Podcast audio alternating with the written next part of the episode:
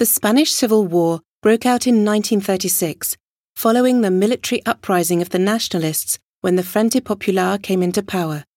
The coup d'etat triggered the civil war that lasted three years, with Republicans fighting the nationalists led by General Franco.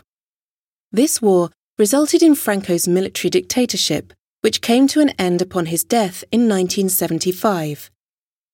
The posters on your right were printed by the Ministry of Propaganda to show the direct war repercussions felt by the people, in particular bombings and child casualties.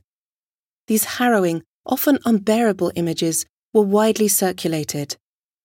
In reaction to these atrocities, intellectuals rallied to put an end to the conflict and in November 1936 drafted the Manifesto of Catalan Intellectuals, exhibited in the showcase in front of you.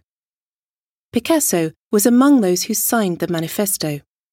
The Civil War was rapidly publicized, and renowned war reporters such as David Seymour, Gerda Taro, and Robert Capa were dispatched to Spain by international press agencies. Here are three of their photographs that show the awful destitution of the Republican fighters in their different squads. These photographs helped raise awareness of the conflict.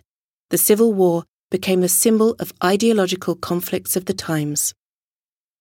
The four photographs furthest to the right capture the retirada, or the exodus of the Spanish refugees who were crammed into internment camps. Hastily fleeing the country with very few belongings, they arrived in France, where they lived in extreme poverty. Despite strongly supporting the Republicans, France struggled to cope with the mass arrival of the war refugees and the urgency of this situation.